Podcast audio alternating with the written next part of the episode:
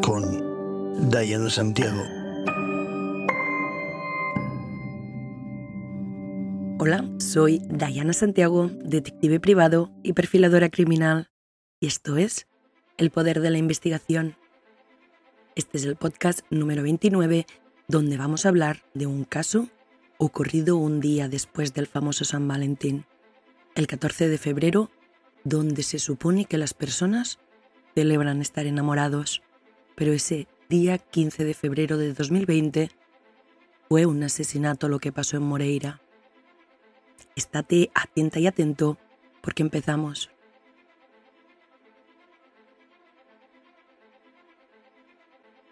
Hoy nos situamos en Moraira, aunque el nombre oficial del municipio es Teulada Moraira, ya que cuenta con dos núcleos de población principales, Teulada y Moraira.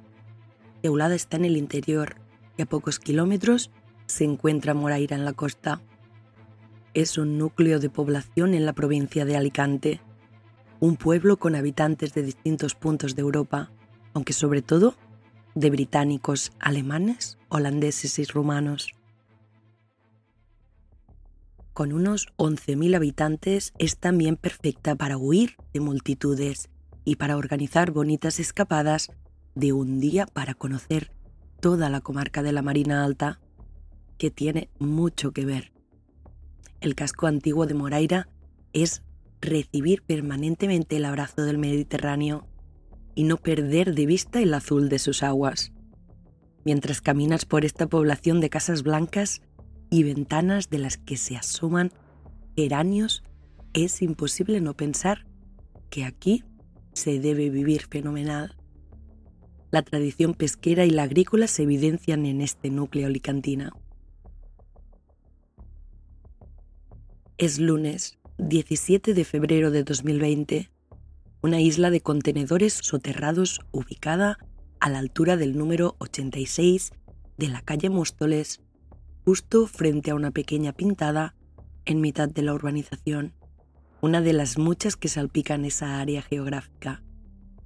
En su mayoría está habitada por extranjeros europeos jubilados entre los núcleos urbanos en esta costa de Alicante.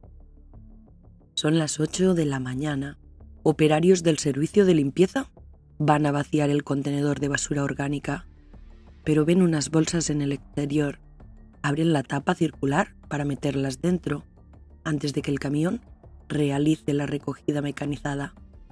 Es en ese momento cuando ven en el interior abundante sangre y un bulto que parece un cuerpo envuelto en una prenda textil. Inmediatamente dan el aviso y hasta el lugar se desplazan agentes de la policía local, la Guardia Civil, un médico forense y la autoridad judicial. Al abrirlo encuentran el cadáver de una mujer de unos 40 años, enrollado en una colcha y con múltiples signos de violencia. La víctima estaba degollada y vestida con prendas para salir de fiesta.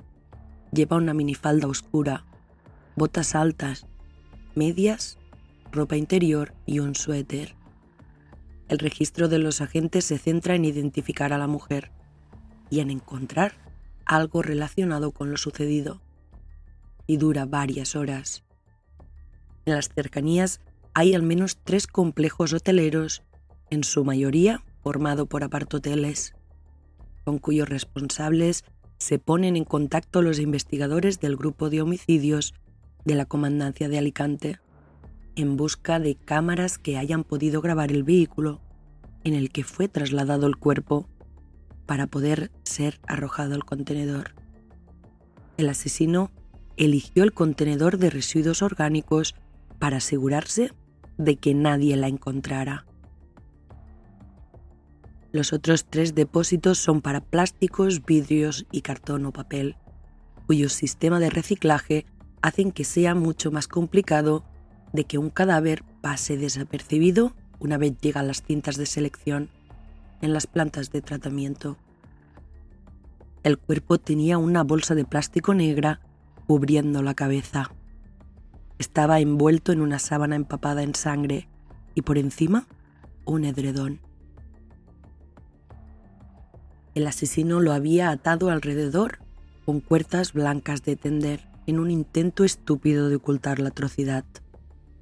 Tras registrar el lugar, no hayan ningún objeto personal que les permita identificar el cadáver, pero sin embargo, analizando la escena, logran inmediatamente saber quién es la víctima y quién su posible asesino. Para ello utilizan dos datos.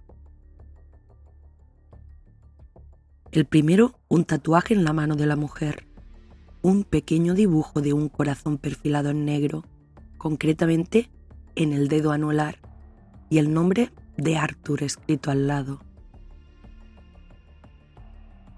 El segundo dato lo extraen del edredón que envolvía el cuerpo.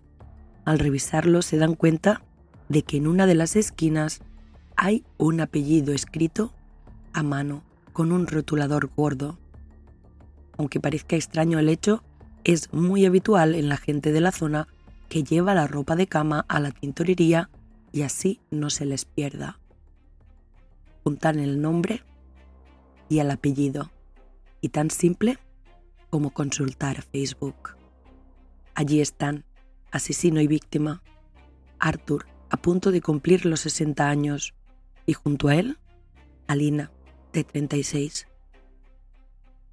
qué hacía su edredón envolviendo el cadáver de su mujer y por qué no había denunciado su desaparición. Los agentes acuden inmediatamente al domicilio de ambos para poder hablar con él. Pero llegan tarde. A esa hora, Arthur se ha entregado en el cuartel más cercano. Pero vamos por partes. ¿Quiénes son Arthur y Alina? ¿Qué ha sucedido? Alina Mocanu es de Calarasi, al sur de Bucarest, en Rumanía, de pelo corto y tintado de color castaño. Ella es una mujer vital que intenta prosperar en la vida y a principios de febrero, cuando acaba de cumplir 34 años, decide viajar a España en busca de un futuro mejor. Tiene un hijo de 14 años que reside en una vivienda de la Marina Alta con su abuela paterna y la hija de 10 años que vive con su padre en Rumanía. Hace ya unos dos años que Alina conoce a Arthur, con el que empezó una relación y el que es uno de los dos propietarios de la inmobiliaria Brillant. Después os lo presento mejor. Ella empieza a trabajar en la inmobiliaria de su compañero sentimental, en la que trabaja como agente inmobiliaria.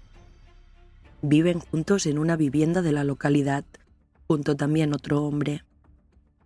Esta relación que ambos habían empezado a construir sin importarles los más de 25 años de diferencia que había entre los dos, la quisieron sellar con un tatuaje en las manos de ambos, donde él se tatuó el nombre de Alina y ella, Arthur, con el broche de un corazón entre sus manos entrelazadas.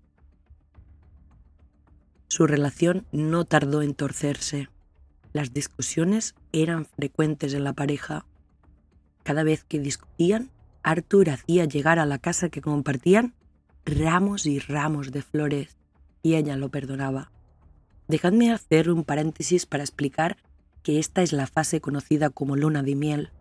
Es la fase donde desaparece la violencia.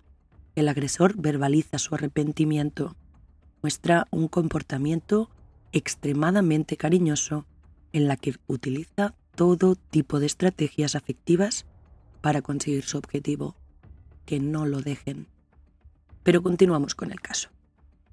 Así llegamos al verano de 2019, el verano antes de los hechos, cuando un vecino escucha como Alina pide auxilio de forma desesperada. Gritos, que por favor llamen a la policía.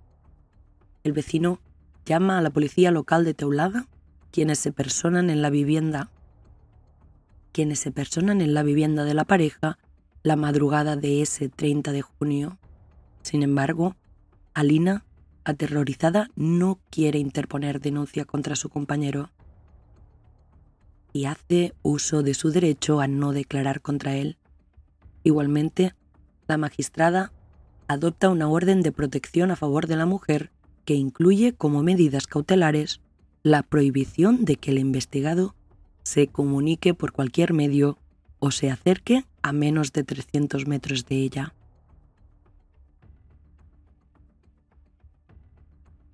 El caso es elevado al juzgado de lo penal 2 de Benidorm y el juicio oral por estos hechos se celebró el pasado 19 de septiembre de 2019.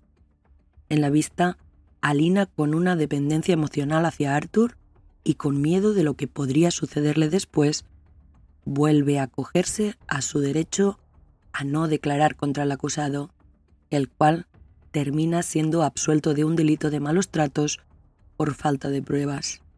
En la sentencia no quedó acreditado que Arthur hubiera golpeado a Lina en la cara durante una discusión, aun y tener en el momento de los hechos golpes, moratones e incluso la mano marcada en la cara.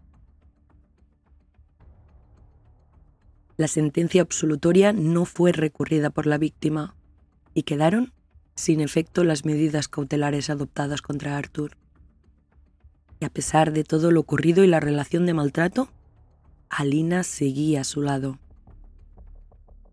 Es momento de presentaros a Arthur. Arthur Rudolf Maria Carvink. Disculpadme si lo pronuncio mal. Un hombre holandés de 59 años. Es un ex marine exmiembro de las Fuerzas Especiales del Ejército de Holanda. En 2016 abrió Brilliant Real Estate, una inmobiliaria con atención personalizada a los europeos establecidos en Moraira. Arthur está al frente de la compañía especializada en casas de lujo Moraira, en Javea, en Calpe, Altea, Albir, Benidorm, Alicante, Ibiza, Mallorca y también Marbella. Es propietario junto a un socio en el centro de Teulada y donde Alina trabajaba como empleada, como ya os he explicado. Le describen como un hombre poco social y que tenía una pinta rara. No suele caer bien y muchas personas verbalizan que no le gusta trabajar con él. Continuamos. Tras descubrirse el cadáver de Alina, Arthur se entrega en la comandancia de la Guardia Civil confesando que ha matado a su mujer.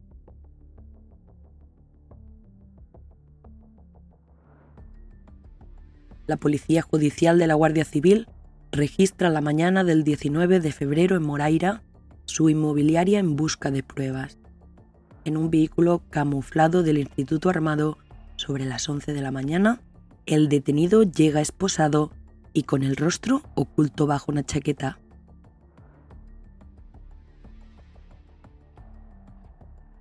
Le custodian agentes de la Guardia Civil que revisan el interior delante del arrestado, justo cuando se cumplen 24 horas desde que se entregara y confesara haber degollado su mujer. Aunque hay que tener en cuenta que no llevó con él el arma homicida. Los agentes también tienen previsto realizar el registro al piso de Moraira en el que residía la pareja y donde también se cree que la habría matado el domingo por la noche. La Guardia Civil investiga si contó con la colaboración de alguien, ya que en el piso, como he comentado, vivía otro hombre al que también se le ha tomado declaración la policía judicial, entre ellos varios agentes de la brigada científica, ataviados con monos blancos, introducen en el local del negocio diverso material, incluidos focos para poder recabar todo tipo de datos. El registro es una parte fundamental de la investigación antes de que Arthur pase a disposición judicial en un plazo de 72 horas. Durante ese tiempo, los agentes del Laboratorio de Criminalística de la Comandancia Alicantina, acompañados de los de homicidios, realizaron una minuciosa inspección ocular de la inmobiliaria y toman muestras en varios puntos en busca de ADN de la víctima y del autor. Hay que decir que la autopsia verifica que Alina fue degollada. Tenía varias cuchilladas algunas de ellas defensivas en los antebrazos y en las manos, que denotan que luchó cuanto pudo con su asesino, pero la letal fue la que le seccionó parcialmente el cuello, en la yugular. Al tratarse del escenario del crimen y concluido el registro, la inmobiliaria sigue precintada y bajo custodia de la Guardia Civil de Moraira para evitar que alguien pueda destruir, modificar o contaminar las pruebas contra el acusado. Mientras tanto, el detenido es trasladado de nuevo a los calabozos de la comandancia.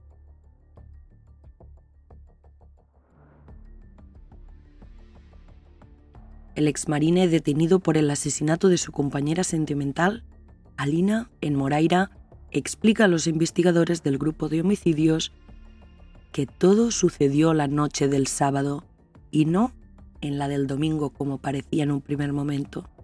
Arthur confiesa que ambos habían salido a cenar en la noche del sábado.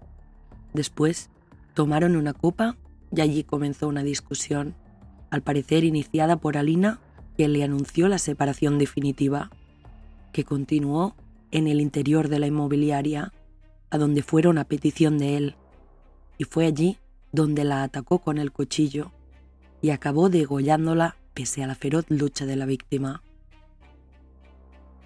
Después continuó de fiesta y dejó durante 24 horas el cuerpo en la inmobiliaria. Ya en la madrugada del lunes, a salvo de las miradas de los vecinos, se hizo con un edredón nórdico, con cuerdas y empaquetó el cadáver. Lo sacó, lo introdujo en su coche y se lo llevó. Condujo dos kilómetros y medio desde su negocio hasta la urbanización, a las afueras del municipio y que conocía muy bien porque tenía varias villas a la venta en esa zona. Allí arrojó con una absoluta falta de humanidad el cadáver al interior de uno de los contenedores eligió el de la basura orgánica con el convencimiento de que acabaría en un vertedero sin que nadie se diese cuenta de su presencia. Por fortuna, se equivocó. Los operarios hallaron el cuerpo al abrir la ancha boca para meter varias bolsas que un vecino había dejado en el suelo. Antes de eso, ya había limpiado su despacho, donde confiesa haber cometido el crimen. Así, a la vuelta de la macabra excursión nocturna, se limitó a acostarse.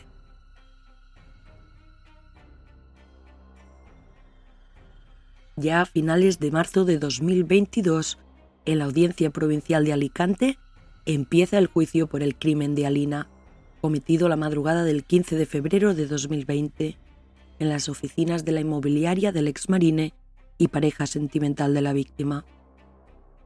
Arthur la atacó por la espalda con un cuchillo de 15 centímetros de hoja y tras darse la vuelta la siguió acuchillando hasta que acabó degollándola. El asesino tiró el cadáver a un contenedor de basura, pero fue descubierto por un operario de limpieza. El acusado se entregó el 18 de febrero y confesó los hechos.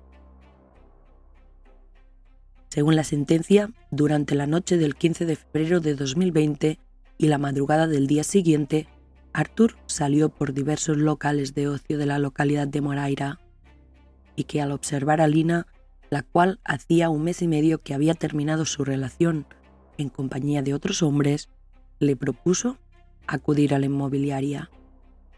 Los testigos aseguran que ella se fue con el hombre y volvió 20 minutos después, porque se había dejado el bolso. Se dirigió a la camarera con una frase premonitoria.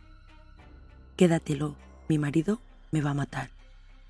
Una vez en el interior de las oficinas, cuando la mujer se encontraba en el baño, Arthur cogió un cuchillo de 15 centímetros de hoja que se encontraba sobre una mesa del escritorio de madera del local y dirigiéndose al aseo donde se encontraba su expareja, lavándose las manos, le asestó una puñalada por la espalda y también le asestó diversas puñaladas en la zona del pecho. Seguidamente le causó un corte en el cuello con el cuchillo, ocasionándole un total de 16 heridas tanto incisas como punzantes hasta causar su muerte, según la sentencia. En el juicio, Arthur reconoce los hechos, admite haber apuñalado a Lina hasta la muerte y haberla arrojado en un contenedor. Antes de clavárselo, le dijo, Tú siempre con tus putos hombres. Y ella levantó los brazos para defenderse. Ella gritaba, Amor, no. Pero yo la apuñalé dos veces más en el pecho. Cayó al suelo y yo encima. Estaba fuera de mí. Le pasé el cuchillo por el cuello y me senté en la oscuridad mientras dejaba de respirar. Le corté el cuello para que no sufriera. Mientras agonizaba le pasé el cuchillo por el cuello. Un claro intento de obtener una pena reducida, el asesino suaviza los hechos y argumenta que perdió la cabeza por los celos. Pero la gravedad del suceso está allí. Arthur asestó 16 puñaladas a la joven, le cortó la yugular, ocultó su cadáver todo el fin de semana y luego lo tiró a la basura. El exmarine holandés fue condenado en abril de 2022 a 22 años y 6 meses de prisión por asesinar a su pareja. Pero esto no termina así.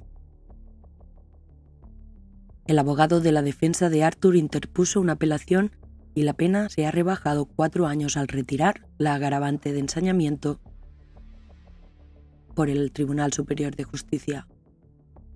Se excluye de la sentencia condenatoria la agravante de ensañamiento, por lo que la pena la reduce a 18 años y 6 meses de prisión, cuatro menos que el fallo impuesto por la Audiencia de Alicante, de acuerdo al veredicto de culpabilidad emitido por el jurado popular. Para el Tribunal Superior de Justicia, el razonamiento del jurado popular para considerar que el acusado se ensañó con su pareja es deficitario. Los miembros del tribunal estimaron probado que hubo ensañamiento por el número de puñaladas reflejadas en el informe y porque solo tres eran mortales, con lo que deducían que las trece restantes eran innecesarias y ello les llevó a considerar que se produjo un sufrimiento innecesario de la víctima. Pero según el Supremo, es necesario que se inflinja y se quiera de propósito infligir un dolor singular a la víctima, que se busque una metodología homicida cruel, que se recrea en el dolor de la víctima o muestra indiferencia, indolencia frente al mismo. Por eso, la reiteración de puñaladas tras una primera mortal jamás será ensañamiento, aunque se cuentan por decenas las heridas abiertas en lo que ya es un cadáver y ha perdido la capacidad de sufrir. La madre de Alina explica que llevaba aproximadamente un año sin verla. Hablaba muy a menudo con ella por teléfono y reconoce que le llegó a decir que se sentía amenazada por Arthur. Y ahora sí, hasta aquí el caso de hoy, un caso más donde poder analizar la conducta humana, su mente y parte de su capacidad. Espero que os haya servido para poder hacer vuestros análisis y quiero recordaros que podéis seguirme en Instagram, El Poder de la Investigación, donde durante la semana voy subiendo información extra sobre los casos y también actualizaciones. También si os gusta el podcast y queréis ayudarme a que crezca esta pequeña gran familia, es gratis y agradecería muchísimo si podéis compartir el podcast, dejar esos comentarios, darle me gusta y todo eso que se dice.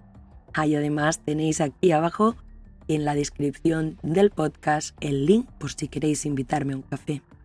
Muchísimas gracias y recordad podéis escucharme en todas las plataformas de podcast y nos vemos el próximo lunes. Y tú, sí, sí, tú, tú que me escuchas, te quiero. Salud.